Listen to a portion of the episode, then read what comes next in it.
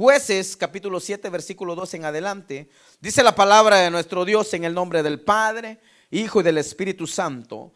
Y Jehová dijo a Gedeón, el pueblo que está contigo es mucho para que yo entregue a los madianitas en su mano. No sea que se alabe Israel contra mí, diciendo, mi mano me ha salvado. Ahora pues haz pregonar en oídos del pueblo diciendo, quien tema y se entremezca, madrugue y devuélvase desde el monte de Galad. Y se devolvieron de los del pueblo veintidós mil y quedaron diez mil. Y Jehová dijo a Gedeón, aún es mucho el pueblo, llévalos a las aguas y ahí te los probaré y de que yo te diga, vaya este contigo, irá contigo. Mas de cualquiera que yo te diga, este no vaya contigo, el tal no irá. Entonces llevó el pueblo a las, a las aguas. Y Jehová dijo a Gedeón, cualquiera que lamiere las aguas con su lengua como lame el perro, aquel pondrás aparte, asimismo a cualquiera que se doblare sobre sus rodillas para beber. Y fue el número de los que lamieron llevando el agua con la mano a su boca, trescientos hombres. Y todo el resto del pueblo se dobló sobre sus rodillas para beber el agua. Entonces Jehová dijo a Gedeón, con estos trescientos hombres que lamieron el agua, os salvaré y entregaré a los madianitas en tus manos y váyase todo la demás gente, cada uno a su lugar. Puede sentarse, hermanos, aleluya. El Dios de nosotros no necesita nada para salvar a su pueblo. Dios da la victoria de la nada a su pueblo. ¿Cuánto creen eso? Claro. Dios, hermano, es un Dios todopoderoso. Él no necesita de, de medicina para dar la sanidad. Como les decía, no necesita de armas como el hombre para poder ganar una victoria. Él cuando quiere bendecir a su pueblo o a alguien, él, hermanos, no necesita tal vez que usted vaya a la farmacia y compre una medicina para poder quitarse el dolor de cabeza. Él cuando dice, sé sano, hizo sano. La victoria es tuya, es tuya. Pero lo que pasa está de que en veces, o no es que en veces, el hombre es de corazón muy duro. Tiene un corazón, hermanos, de que él, aunque le digan esta pared es blanca, él dice que es azul. Pero mira, es blanca, no, es azul. Porque está hecho de un material muy fuerte, muy duro. Por eso la Biblia lo, lo trata, hermanos, pone al hombre como el mulo. No se vayan a ofender las personas, pero está en la Biblia. Ahora, ¿por qué lo pone eso? ¿Por qué dejó Dios eso? Porque el hombre no entiende con palabras. ¿O entiende? ¿Cuántos jóvenes no han ido a la cárcel y han salido de la cárcel? ¿Será que salen humildes? ¿O salen peores? Salen peores. ¿Por qué? Porque está hecho de un material que él todo lo puede, es él. Mucho más cuando están jóvenes, ¿verdad? Y se creen que todo lo puede, todo lo tienen. Y peor si los padres son de un poquito de dinero, ¿verdad? si tienen, más se creen todavía. Se creen tanto, por eso Dios, hermano, dijo de que era necesario del cabresto, del freno para poder detener ese pobre animalito. A la gente, hermanos, la policía los enchacha, los agarra con la macana y les pega una porreada. Y el hombre todavía se pone, se opone. Está tirado y todavía se opone. Con la vista quisiera deshacerlos. Está perdido, está maniado y todavía se pone queriéndose poner sus moños, como dice. Queriéndose pelear con tres, cuatro policías de este tamaño y el de este tamañito es. Llévalas de perder. Entonces el hombre, hermanos, está hecho de un material duro, porque nosotros los que estamos aquí, hermanos, no tan fácilmente llegamos a los pies de Cristo. Nos invitaban, nos invitaban, ayunaban por nosotros, oraban por nosotros y nosotros bien gracias, unos tomando cerveza, otros en pare, otros bailando, otros haciendo droga, pero lo que menos querían es venir a este lugar. Peor con este calor, dice, bueno, gracias a Dios tenemos acondicionado, hermano. Aquí no está usted incómodo. Aquí está usted en el mejor lugar donde el mundo necesita estar donde cada ser humano necesita estar en una iglesia donde de verdad hablen la palabra de Dios. Porque le voy a decir algo, el mundo no va a cambiar, la gente ya no va a cambiar, los presidentes ya no van a cambiar. Aunque usted diga, no, ese presidente no sirve, no, elijamos aquel, o pongamos un alcalde, o pongamos un vicepresidente. Aunque usted quiera poner el que quiera poner, no va a ser su voluntad, sino va a ser la voluntad de Dios. Y Dios va a poner al que Él quiere, no al que nosotros digamos. Ahora, ¿por qué? Porque es necesario que se cumpla la palabra de Dios. Se tiene que cumplir.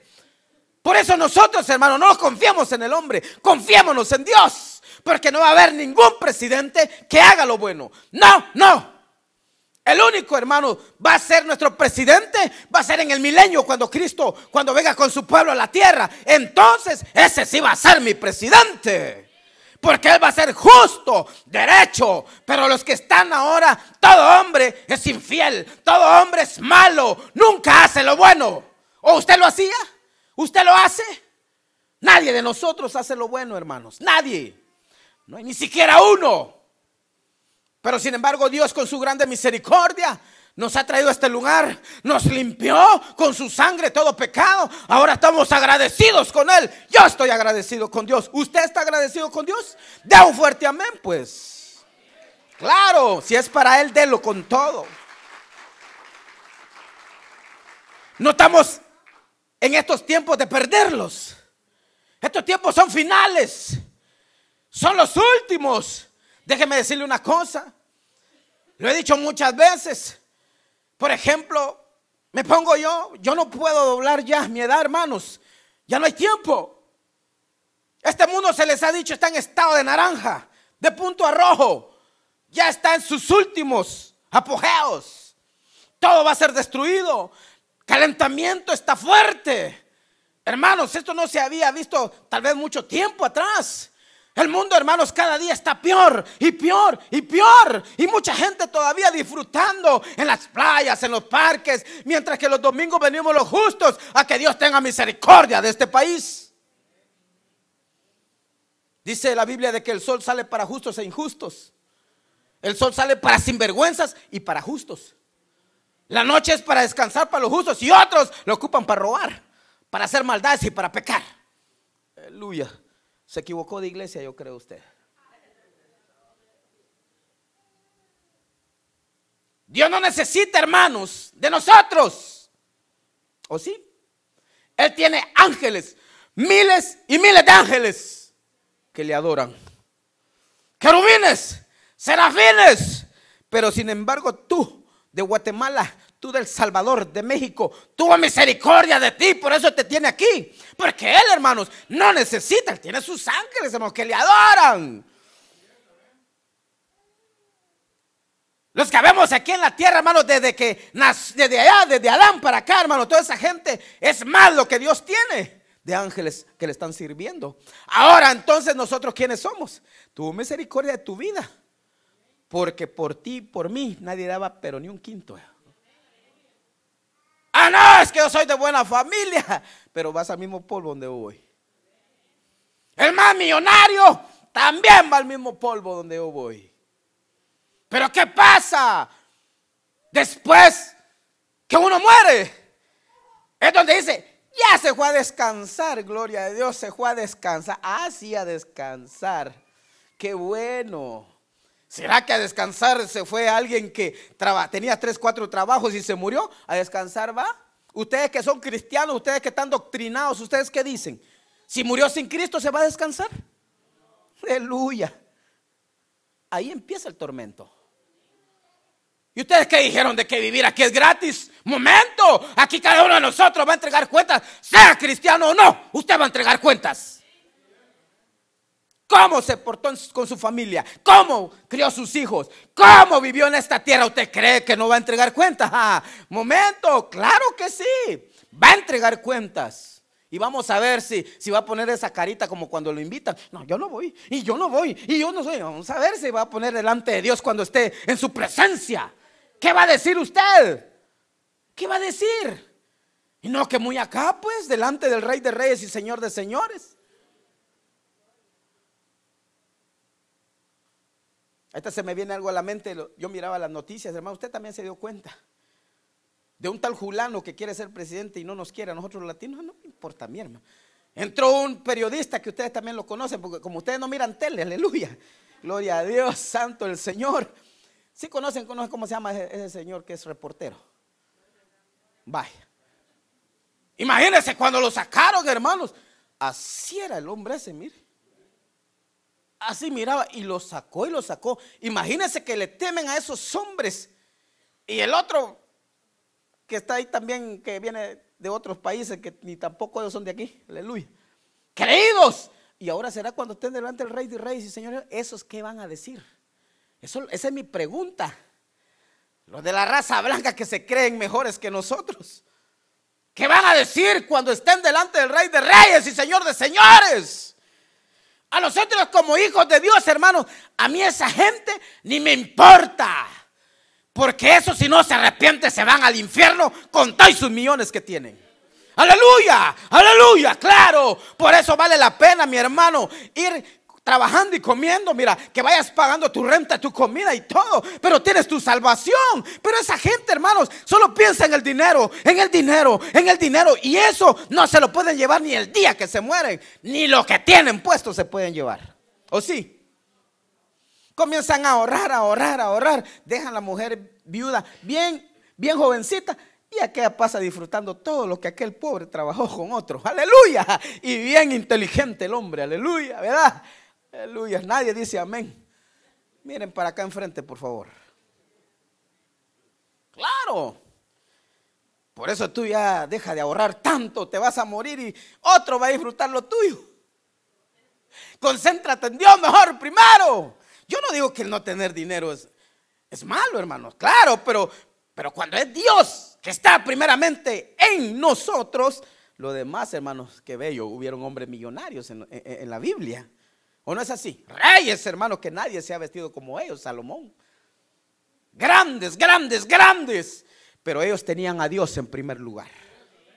Ellos estaban los domingos a la una y media, porque a las dos empezaba el servicio. Los martes a las 7.30 de rodillas aquí pidiéndole a Dios por nosotros y por nuestra familia. Que Dios tenga misericordia de este país. Los jueves están también ahí metidos en la doctrina. Porque si no hay doctrina, una iglesia está de cabeza. No camina con los pies, sino con las manos.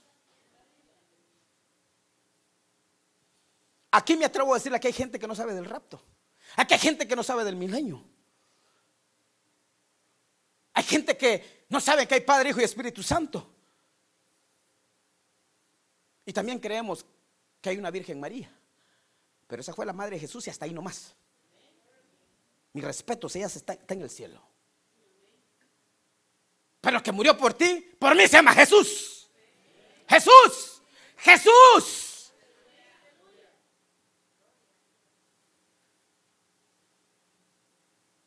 Cuando tú vas a una clínica, el que, te, el que te da el pronóstico de tu enfermedad es el doctor. El que te da la medicina de tu enfermedad es el doctor. Pero no está el doctor, está la mamá. Y dice, a ver, que te dé la mamá la medicina, que te chequee.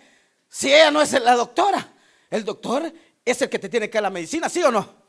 Entonces, si está la mamá, ¿qué puede decir uno? Ella no puede hacerlo, porque ella no fue la recibida, fui yo, dice el doctor.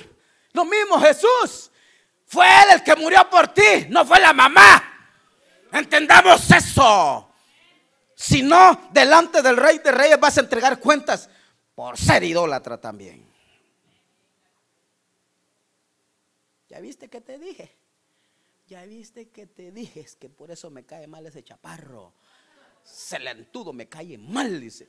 Ya comenzó a sacarme eso. Ya comenzó a decirme, es que vale más que te lo diga aquí, que yo no, yo no te puedo agarrar del pescuecito. Pero mira, si te mueres así, idólatra, te vas a ir al infierno. Porque aquí está la Biblia. Tienen ojos y no ven, oídos y no oyen, boca y no hablan. Aleluya. Santo el Señor. Aquí se habla la verdad. 10 mil. 10 mil y 22 mil, ¿cuánto es? 32 mil es lo que estamos hablando. Imagínense, 22 mil. Y fíjese que parte final de este, de este eh, capítulo dice que los contrarios, porque este hombre, hermanos, como estaba conectado con, le dijo, vete y camina en medio de donde está el pueblo contrario y ve a oír qué es lo que dicen. Ahora la pregunta es, ¿cree usted que este entró en cuerpo como nosotros, en un, en un, en un pueblo enemigo? No, porque lo hubieran matado. Pero lo que pasa que Dios, hermano, los cubrió. Porque Gedeón, hermano, con su, ah, con, su siervo, porque tenía un, ayudante, llévate. Dice que fueron y entraron al pueblo madianita, donde dice la Biblia, hermano, de que los camellos eran como la arena del mar. Los camellos. Imagine cuánta gente no había ahí que iban a matar a Israel.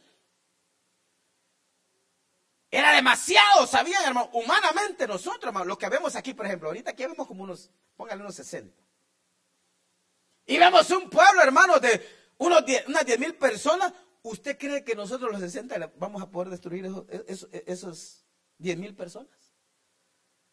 Definitivamente no. Pero con nuestras propias fuerzas. Pero como tenemos al Rey de Reyes y Señor de Señores, vamos a tener la victoria. ¿Por qué? Porque Dios siempre defiende a sus hijos. Dios siempre le da la victoria a sus hijos. Al fiel, al que le busca, al que está siempre en la congregación, siempre orando, siempre buscándole. Dios le da su victoria. Por eso no te preocupes, manada pequeña. Ahorita de que no ves mucha gente, no te preocupes. Somos nuevitos en primer lugar. Somos babies espiritualmente. La iglesia tiene año y medio. Pero sabes una cosa, vamos a rebasando iglesias que tienen 20, 15, 30 años.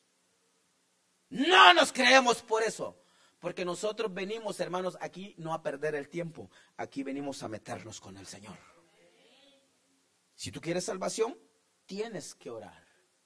Si tú quieres salvación, tienes que venir a congregarte, tienes que venir a los, a los días de servicio.